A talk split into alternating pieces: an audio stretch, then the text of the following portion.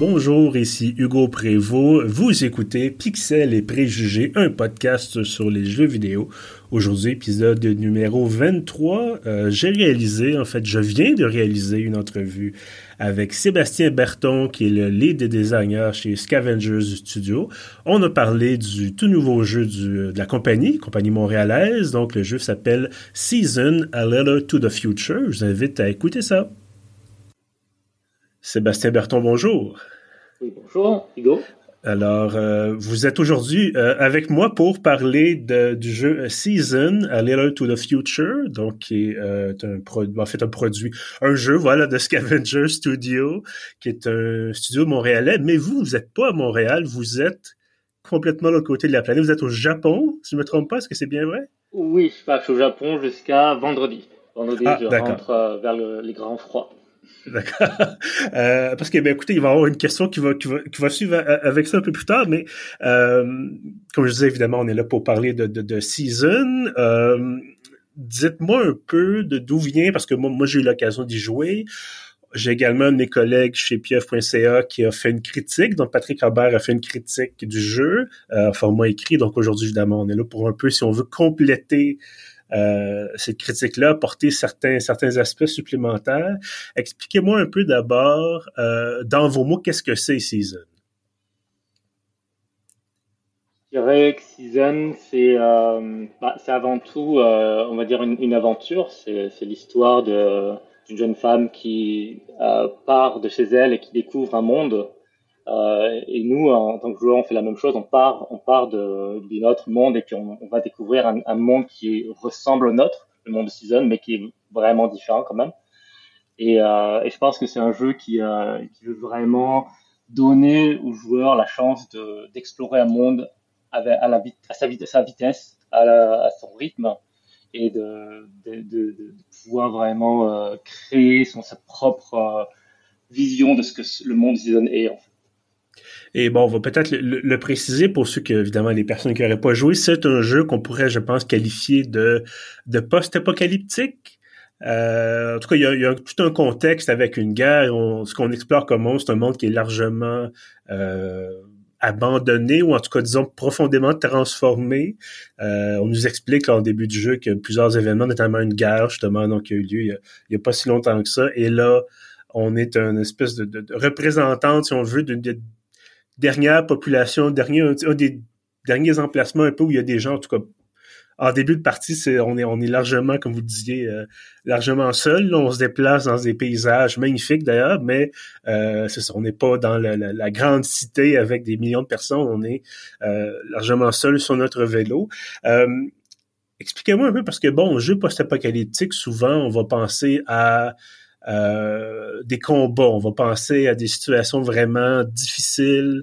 Euh, récemment, il y avait un jeu, le titre m'échappe bon à l'instant, mais qu'il fallait gérer justement une, société euh, dans une ère glaciaire. Donc, et, là, on est vraiment dans un monde où c'est beau, il fait beau, il y a pas là, bon, il y a des changements de, saison, ça c'est un peu plus complexe, mais on n'est pas n'est pas dans un paysage radioactif euh, avec des mutants et tout ça. Qu'est-ce qui qu'est-ce qui a motivé les gens de chez Scavenger et, vous sans doute pour choisir cette voie-là? Ouais, c'est marrant, c'est marrant maintenant qu'on se, on se jugé comme un, jeu post-apocalyptique. C'était vraiment pas le, le, terme qu'on avait en tête. Je pense qu'on a créé le, le monde de Season. Euh, je pense que c'était vraiment le, le but, c'était de, de donner euh, l'opportunité aux joueurs d'avoir un monde qui est euh, avec des, des, couches, de nombreuses couches euh, mhm. d'histoire en fait à découvrir. Et, et, et, le fait, je pense que le fait que le monde soit vide, ça, ça permet justement de, de, prendre encore une fois de prendre son temps et d'aller chercher ces, ces différents niveaux d'histoire en fait qui sont cachés dans le monde. Euh, et la dernière est effectivement une, une, euh, era un peu plus, euh, plus violente avec la guerre. Mais il y a mhm. aussi d'autres ères. Il y a l'ère du tourisme. Il y a, il y a des différentes. on peut aller creuser au, au, aussi loin qu'on veut dans, dans le jeu. Euh, et je pense que c'était plus l'opportunité de faire ça que l'opportunité de faire un, un jeu post-apo euh, ouais. pour, pour, le nom. Ouais. Euh, Vous-même, vous êtes le, le, lead designer donc euh, sur ce projet-là. Expliquez-nous un peu qu'est-ce que ça fait un lead designer? bah, mon, travail principal, c'est vraiment de, penser aux mécaniques. C'est-à-dire de mhm. penser, par exemple, dans Season, la, la, mécanique du vélo, la mécanique du journal, l'appareil photo, l'audio recorder, toutes ces mécaniques-là et comment on design quelque chose qui se marie avec le reste du jeu en fait. Le, en tout cas, ça dépend des jeux sur lesquels on travaille, mais dans Season, c'était vraiment le but. C'est-à-dire qu'on avait une ambiance, une atmosphère qu'on voulait recréer. Et la question, c'était de comment on crée des mécaniques qui supportent cette, cette, ambiance, qui supportent cette atmosphère et, euh, et qui, euh, et qui crée cette, euh, ce feeling de, de, relaxation en fait et de zen qu'on voulait mhm. vraiment euh, créer dans le jeu.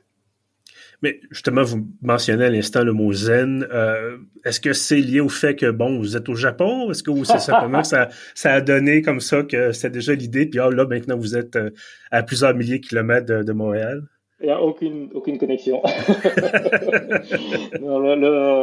L'ambiance du season et le, le, le, mood de season a été créé euh, bah, surprenamment euh, avant. Moi, j'ai joué le, le, projet en 2020 et mhm. euh, c'était déjà là en fait, c'était déjà euh, dans, dans le son, dans les images, dans, dans le film, pas forcément la mécanique, mais vraiment dans tout le reste du jeu, c'était déjà présent. Et, euh, c'est très agréable de, de, de, travailler dans un jeu comme ça où la, la direction est vraiment forte depuis dès, dès le début. Ça aide, ça aide beaucoup justement, parlant de, direction, on va parler un peu des, visuels. Bon, bien sûr, on est en podcast, mais on peut quand même euh, décrire. Puis bon, évidemment, on aura la bande-annonce, tout ça, dans l'article qui contient notre épisode en ce moment. Euh, comme je te disais tout à l'heure, c'est un jeu qui est magnifique, mais c'est un jeu qui sort beaucoup un roman graphique.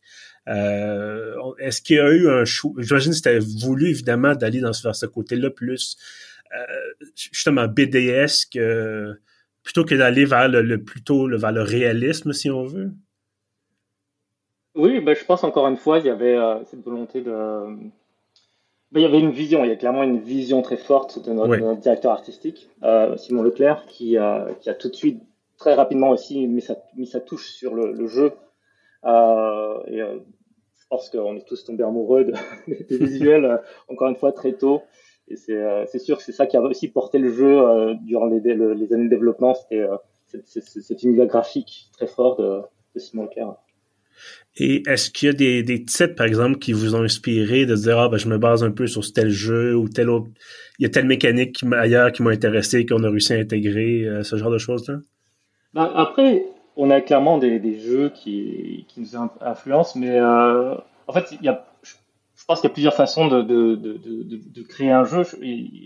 On peut soit partir d'un jeu existant et se dire, ben, on, va, on, va, on va faire, un, faire un, Zelda, on va, faire un, un, jeu qui existe, puis on va changer ça ou ça, ou on peut partir, encore une fois, du, d'un univers ou euh, d'une émotion ou euh, d'un gameplay particulier, et c'est vraiment se demander ben, comment construire autour de ça et je trouve que c'est souvent intéressant parce que ça permet d'aller vers des mécaniques un peu plus, euh, on va dire, euh, innovatives, un peu plus, un peu différentes euh, des jeux habituels. Et c'est vraiment cette approche qu'on a pris dans Season de, de, se dire de, on regarde aux autres jeux évidemment, on est tous des joueurs et tout ça, mais on se dit, bah, c'est quoi qui va retranscrire l'émotion le mieux dans, dans le jeu. Et si on parle d'un côté un peu plus technique maintenant, bon, évidemment, le jeu est offert en anglais et en français. Ça fait toujours, toujours du bien de voir des, des, des jeux d'ici qui sont offerts dans les deux langues. Euh, ça, j'imagine que c'était à la base, c'était voulu dans des considérations de dire on y va, euh, on offre la voix française, on offre euh, le jeu en français directement? Oui, oui, oui, oui. On a aussi le japonais et le chinois. Mm-hmm. Et pour un petit sujet comme nous, c'est faire des, des un, jeu en multilangue comme ça, c'est vraiment un challenge. Là, c'était vraiment pas facile. Mais c'était clairement dès le début, euh, on a, il n'y avait, pas eu beaucoup de questions là-dessus. On voulait vraiment faire euh, français, anglais, et après euh, encore plus de langages. Et on aimerait, on aurait aimé faire plus de langues, mais c'était juste pas possible. Oui, ben évidemment, la localisation puis la traduction, ça prend du temps et ça coûte des sous. On s'entend que si des fois même les, les grands studios on prennent pas la peine de le faire nécessairement, pour les petits studios, c'est encore moins facile. On a moins moins de moyens à disposition, j'imagine. Euh, c'est un jeu qui est sorti, bon, quelques jours seulement, sorti le 31 janvier, donc ça fait à peu près une semaine, euh, à la date où on enregistre les épisodes, évidemment. Est-ce que vous avez déjà de la rétroaction? Euh, ça ressemble à quoi de ce côté-là? Oui, oui, oui, oui. Ben, on, a, on, a, on a beaucoup, beaucoup de commentaires. On a vraiment beaucoup de commentaires très très positifs. Euh, bah, on, on, savait dès le début euh, que ce serait un jeu qui plairait pas à tout le monde, ça c'est sûr. Et puis clairement des gens à qui ça plaît pas. Mais euh, les, les, gens à qui ça plaît, les commentaires positifs qu'on a sont vraiment euh, incroyables. En fait, les, jeux sont, mhm. les gens sont vraiment amoureux de, de l'aventure. Et puis euh, surtout, ce qui est important pour nous, c'est que ça a vraiment. on a des gens qui disent ah ouais, mais ça m'a ça m'a touché vraiment émotionnellement. J'ai pleuré, ça m'a rappelé tel ou tel événement dans ma vie. m'a ça m'a changé la façon dont je, je vois le monde. Et c'est vraiment ce genre de d'émotions qu'on voulait créer. Donc à chaque fois qu'on qu'on voit ça comme comme comme comme feedback, c'est toujours, euh, ça fait chaud au cœur. Ben, je, je, dois avouer que moi-même, j'ai eu l'occasion de jouer quelques heures, évidemment, en prévision de notre entrevue. Euh, puis il y a un moment où ça m'a fait sourire parce que, bon, il y a des grands thèmes, comme vous l'avez mentionné, bon, le, justement, le, passage d'une heure à l'autre, la, la, question aussi des, de la mémoire, on parle beaucoup des sentiments, puis bon. Euh, mais il y a un moment, moi, ça m'a marqué, c'est un peu ironique le personnage a quitté son village natal et là se promène et à un moment tombe sur une grenouille. Et euh, on n'a pas vu vraiment d'animaux jusque-là, puis là, on, commence à en voir tout ça. Puis, là, je me suis arrêté, puis on peut prendre, comme vous le mentionniez, on peut prendre des photos, on a un Polaroid, un appareil Polaroid, et là, on prend une photo de la grenouille, et généralement, quand on prend des photos de choses pertinentes, ou en tout cas intéressantes, le personnage va faire un commentaire, qui va s'inscrire dans la narration, et là, le personnage dit euh, je sais plus trop ce que je voulais dire, ça s'arrête là. je dis, ah, c'est génial parce qu'évidemment, on peut prendre les photos qu'on veut, mais là, c'est ça. On espère toujours euh, débloquer euh, ce qu'on appelle, je pense, des inspirations, puis tout ça, puis justement colliger ces informations-là dans notre fameux journal qui va être transmis par la suite là à, euh, à la personne finalement au joueur un peu. En tout cas, c'est ce que j'ai cru comprendre. Bref, avec ce moment-là, vraiment m'a fait sourire l'histoire de, de, photographier la grenouille. D'accord, là, faut, faut, photo de grenouille. C'est clairement euh, bah, le, la chose qui est intéressante pour nous, c'est de penser à Estelle, la, mm-hmm. le protagoniste du jeu. Et puis, en fait, c'est une jeune femme assez naïve. Elle a, elle a, aucune idée de ce que le monde, euh, à quoi le monde ressemble. Et puis, elle est relativement jeune, donc de réfléchir à comment euh, elle va percevoir le monde des fois de façon plus profonde, mais aussi des fois de façon juste. N'a pas toujours quelque chose vraiment intéressant à dire à propos de tout, et puis il y a quelque chose d'assez assez rigolo à, jouer avec ça. Donc c'était ce genre de petites interactions, on fait toujours un, rigolo quoi. Et là, euh, on disait bon, le jeu, ça fait une semaine qu'il est disponible sur bon euh, différentes plateformes. Nous, journaliste, nous, Patrick Robert, l'a testé sur PlayStation. Moi, j'ai eu l'occasion d'y jouer sur PC. Euh, Est-ce que éventuellement, ça serait quelque chose, c'est-à-dire on l'envoie par exemple sur, sur la Switch ou on l'envoie sur d'autres plateformes? Ben, on, on, y réfléchit, c'est sûr, là, encore une fois. Studio, on ne peut pas tout faire en même temps. Non, non, évidemment. On regarde, on regarde euh, évidemment, on, veut qu'un maximum de joueurs euh, puissent, puissent jouer au jeu, donc c'est sûr qu'on regarde toutes les plateformes et et éventuellement on espère de pouvoir euh, pouvoir euh, être sur toutes les plateformes. Si possible, après là, il y a clairement des c'est un jeu qui a été conçu euh, pour la PS5 mm-hmm. en, termes de, de, performance, donc la Switch c'est quand même un, vrai challenge d'apporter le jeu sur la Switch, donc on, verra. Mais on entend que bah, il y a peut-être une nouvelle une, nouvelle version de la Switch qui va, peut-être s'en venir bientôt, donc on, on va pas, on va voir ce qu'on peut faire. Mais en même temps, ils ont réussi à mettre Doom sur la Switch, donc je me dis que ça... donc dans 20 ans, euh, peut-être... voilà. Euh, puis bon, peut-être en terminant, une dernière question, là, comme on disait, c'est c'est sorti, les critiques sont bonnes. Euh, le sentiment, vous êtes, j'imagine, satisfait, vous êtes heureux de, du travail accompli? Non, on, est toujours assez nerveux, nous. Euh, on, est, vraiment en train de regarder toutes les revues et puis on est en train de voir un peu, euh, de revenir un peu sur l'expérience et de créer le jeu. Je pense que c'est tellement euh, une, expérience émotionnelle de, de shipper un jeu qu'on est encore dans, dans, le moment d'après là. Mais c'est sûr qu'on est dans l'ensemble très content de, d'avoir du résultat. C'est sûr. Excellent. Sébastien Berton, lead designer chez Scavenger Studio. Merci beaucoup d'avoir été là aujourd'hui. Merci Ava.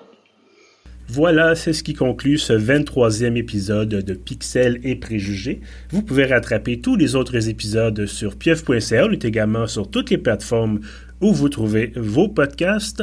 Avant de vous laisser, je vous invite à vous abonner à la page Facebook de l'émission. Je vous invite également à vous abonner à l'infolette de pieuf.ca.